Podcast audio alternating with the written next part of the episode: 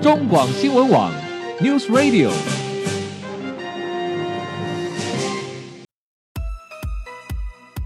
政治大人物、企业 CEO 有何成功的秘诀、制胜的绝招？周日，Mr. Bear，请他们说分明。社会重要议题，台湾文化传承，哪些话题最新鲜、最有趣？周日，Mr. Big 带您关心台湾脉动。每周日下午三点零二分，跟着主持人郭志珍，您也是周日 Mr. Big。各位中广新闻网听友，大家好，欢迎收听周日 Mr. Big 焦点人物、焦点话题时间，我是节目主持人郭志珍。回到节目中。我们继续访问到的是康健杂志的记者谢怡安小姐，你好，怡安。主持人好，听众朋友好。好，怡安，请问一下，当然你做了这个题目之后，你你开始哦，回过头来哦，你原来白米饭有这么多好处，你开始吃。可是，在过去，你你除了因为除了因为工作的关系，希望呃饮食让你更便利啊，所以你会选择一些面食类之外，你会不会自己本身也会有考，也会有担心到说吃太多白米饭会让让自己身体发胖的这样疑虑？因为这个可能是很多年轻女孩子嗯最担忧的呢。会耶还是会哦， 好，那我们就来谈谈看。呃，其实我们在上一段节目提到说，其实没那么严重啊、哦。其实你只要正确的认知米饭的价值啊，那正确的呃适当的饮用啊，适当的饮食就够了啊，也就不用担心会胖。好，那这个说归说啊，那到底呃这样好了，正在减肥中的人到底该怎么吃？才对，那就是说，我们也不要呃偏食啊，说哦我都不敢吃。但是你说真的是毛起来吃白米饭，我想可能也是瘦不下来吧，对不 对啊？哦、 对。好，那到底怡安来告诉我们，正在减肥的人中该到底该怎么认识米，该怎么吃米？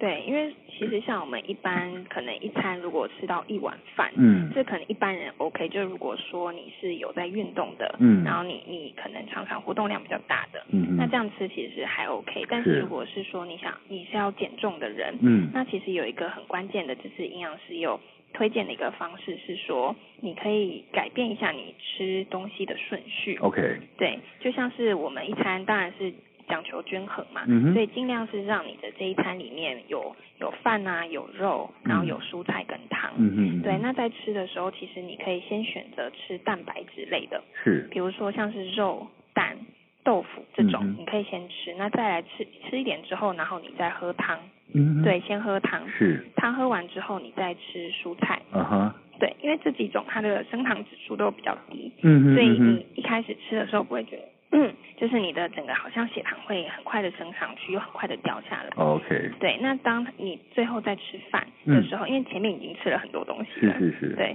所以当你最后再摄取到饭的时候，其实你的量也不会吃到太多。了解。对，可是这样的吃法好像违反我们正常的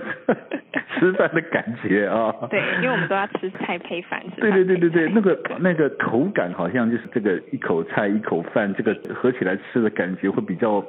美味一点啊、对，好所以其实像如果是一般人的话，因为我自己也有稍微尝试过这个方式，嗯哼那我发现有差是说，当然我不用这么严格的是哦，好像要肉全部吃完了，嗯哼然后才能再吃菜，嗯哼然后最后才吃饭，嗯哼就是我也会交替着吃，可是我第一口的顺序嗯一定是先吃蛋白质类，哦然后再吃蔬菜，嗯是是是然后再吃饭，就是会你可以交杂着，但是这样其实你稍微调整之后，我我自己发现我的饭量真的减少，就是因为我已经吃了东西之后没，错最后我饭我我其实吃不到一碗，了解了解了解，对，但是你又有摄取到，对不对？我都有摄取到嗯。哼，好，那我想这是这个是一个比较重要，而且要提醒各位听众朋友去了解说，呃，你可能在吃白米饭的过程里面，你稍微调整一下你过去习惯的饮用的方式，你甚至你就是把肉类先吃，然后依次蔬菜、水果或者蔬说是肉类、蔬菜汤，最后再吃白米饭，这对样子吧，哈。对好，那刚刚我们来谈到说，其实米有非常多哦，呃呃是有白米、胚芽米、糙米、发芽米，而且在这边我们还特别特别跟听众朋友讲一下啊，就是要特别留意你在食用不同米的时候呢，要注意它的所谓的升糖指数。刚刚我们谈到的白米饭，它的升糖指数是属于偏高的。那如果是胚芽米，就是比较好，就是比较升糖指数比较中间值啊。那中间值呢，相对就比较适合一般人，甚至啊，就是糖尿病患者可能也可以注意摄取的。但是属于比较升糖指数高的白米饭，那就比较不建议那个糖尿病患者来食用嘛，对不对啊？那他可能可以比较偏向去食用，比较像呃发芽米啊，发芽米好像升糖指数就比较低了，对不对？对好，但是我们在这样是从呃从它的升糖指数来看啊，但是也有呃也有人说，哎，那一般都说哦，现在很流行吃什么糙米、五谷米，但是这个东西是人人都可以吃吗？有一种说法说，哎，如果你的肠胃不好啊，就建议叫叫你不要去吃五谷米或糙米，是这样子吗？对，因为其实刚刚有讲到说，像是糙米类，或者是说像是一些呃黑米啊、紫米啊，嗯哼它就是它一方面它的有膳食纤维比较高，嗯那在膳食纤维比较高的时候，它当你的肠胃本身不好的时候，嗯，嗯对，你在吃的时候，你会觉得哎好像很容易胀气，是很容易是不舒服。是，对，所以其实如果想吃这一类的米饭的话，当然是很好，因为它的营养素是很多。嗯哼，但是一个注意的点就是说，你的肠胃的状况要先养好。嗯哼嗯哼，对，嗯哼就是当你的肠胃调理好之后，你再吃消化一定没有问题。嗯嗯但如果嗯本身肠胃是比较弱的时候，嗯哼那吃这些可能你的量就要减少，或甚至说先不要吃， OK 是等到养好了之后再吃。嗯哼那像嗯哼糖尿病患者的话，其实他白米饭是可以吃，但是它的量刚刚也是主持人讲，就是很关键。嗯哼所以说这部分是呃，医师是建议说一定要跟医师啊、营养师咨询，因为嗯哼每个人的状态不一样。嗯哼所以他要摄取，但是每个人摄取多少，还有他的那个每一天他可以吃到多少，那就是必须要由营养师跟医师这边来一起协助来判断。了解，好，那我们这边特别提到糙米这个东西啊，呃，尤尤其提到说，如果你是一个正在减肥啊，有减肥计划的人哈、那就建议你来吃糙米了，对不对？是因为呃，它毕竟它有点像是像是膳食纤维那种感觉，对对不对？因为它的纤维质比较高，让你有饱足饱足感对，然后也不会增加太多的那种热量的负担，对，对不对？好，那这时候来吃糙米就最适合了。OK，好，那这样子的话，让这么多的米，呃，在饮食上面，我们到底该如何挑对米？从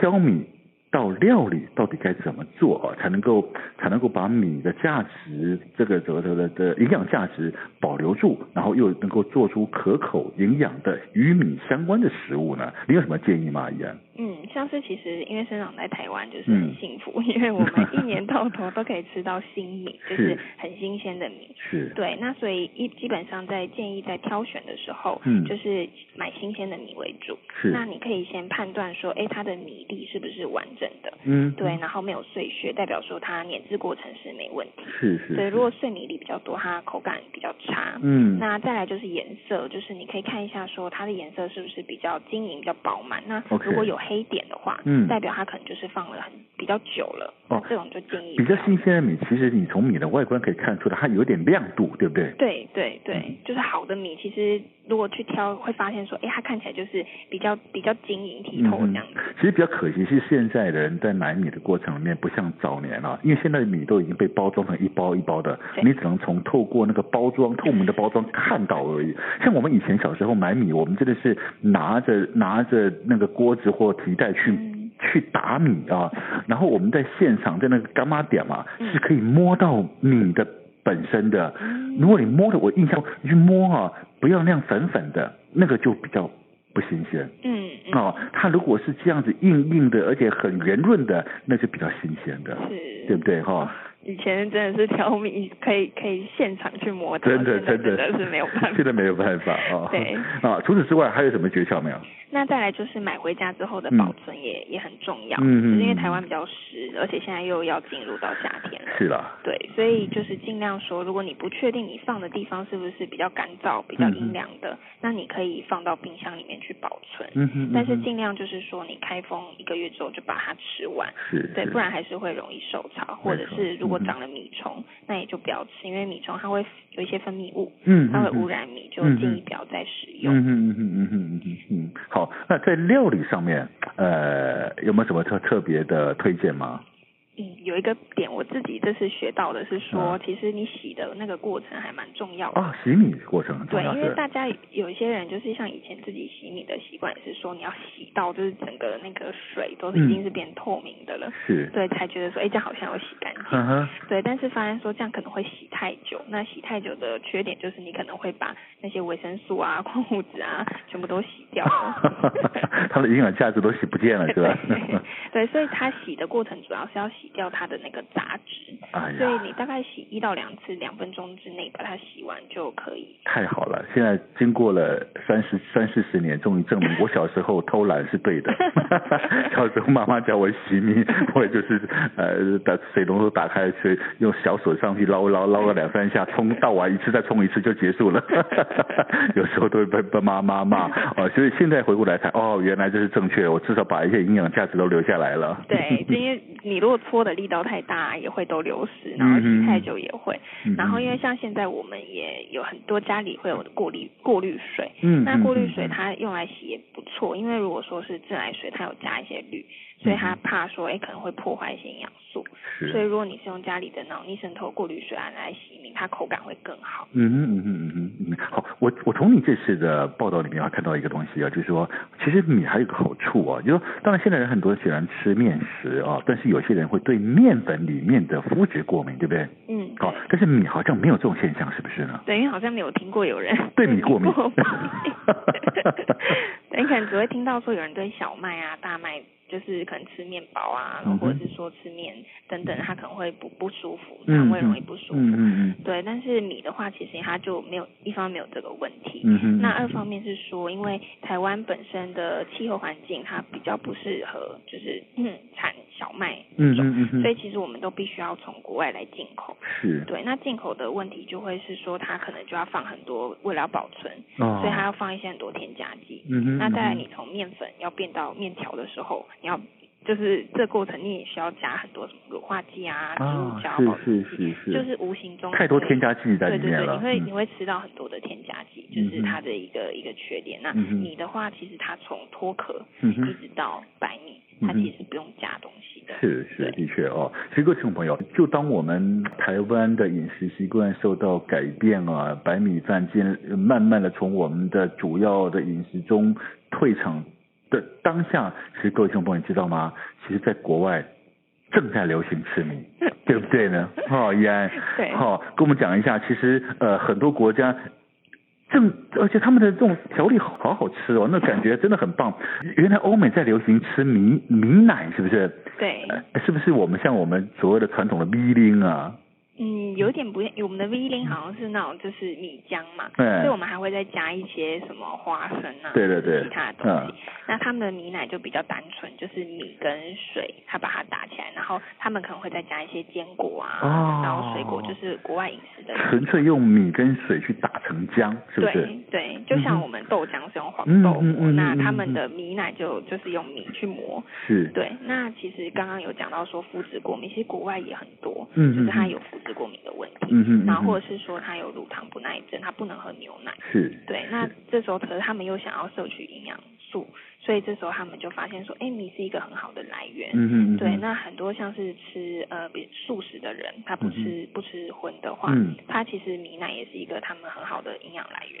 是所以，他们这几年就是很很风行米奶，嗯哼，对嗯哼，然后跟豆浆啊、杏仁奶在呃欧美它是并称三大植物奶。哦 OK，好，我看到里面还写了一个印度人感冒都要来吃一碗的那个叫什么东西啊？那个那个饭是什么东西？看起来好好吃的感觉。因为他们印度也是产米的地嗯方，嗯所以就是以前一样，就是生病的时候我们会吃会吃粥嘛，嗯那他们就是会用呃像他们很有名的一些香料，小茴香、月桂叶、嗯哼洋葱、姜黄这些都很好，嗯然后再加咸绿豆跟米嗯去哼熬粥。嗯，对，嗯那这是他们家生病的时候必备的疗愈料 理。哦，真的哈、哦，对很像我们的 那个熬的那个米浆上面那一层浆的一样道理，是不是？啊对对对 OK，好，那其实各位听众朋友，你应该呃最有印象的，应该就是韩国的那个所谓的呃糯米生鸡呀、哦对，哦，就是把鸡里面塞呃塞了生条，然后跟糯米一起去炖哦，炖煮的那个鸡汤哦，哇，那个看起来就很补的样子。 对，因为像糯米的话，它又称为江米，嗯然后它其实是病后产后调养，就是很爱用的一一个一个米种。嗯哼那它的好处是说，它在天气冷的时候，它可以帮助我们身体发热。嗯哼所以天冷的时候，其实像中医师他们也会推荐说，哎，吃点糯米，它可嗯哼以驱寒补气。嗯哼那在嗯哼韩国的话，因为他们冬天也是很冷的，是所以他们有这样子一个道料理方式，就是糯米生鸡汤，嗯哼嗯就是把糯米放到鸡里面，然后一起炖。对，然后其实到当当地吃的时候，它是可以强壮身体，然后滋养进补。没错哦，其实真的吃米有这么多的好处，又好吃，对不对哦？对好，其实不论是因为减肥的关系，还是因为饮食习惯的改变，各位听众朋友，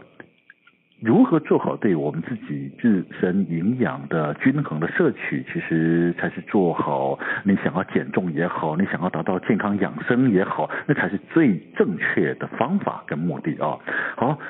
各位听众朋友，听完了今天的节目，希望大家都能够对米这样的一个我们最常接触到的食材有一个重新而且是正确的认识啊、同时，也希望能够邀请大家重拾对我们自己这块土地上最骄傲的农作物米有一个更广泛的食用啊这样子的一个态度，再把它重新建立起来。大家多吃米吧啊！当然，这是均衡正确的摄取，都对我们的健康是有帮助的。绝对不要怕说因为吃了米饭就会发胖，不会的啊！好，当然今天节目关系，我们非常高兴邀请到是《康健》杂志的记者谢怡安小姐，谢谢你，怡安。谢谢主持人。好，各位听众朋友休息一下，待会回到节目中，我们将进行生活医疗大小事的健康单元。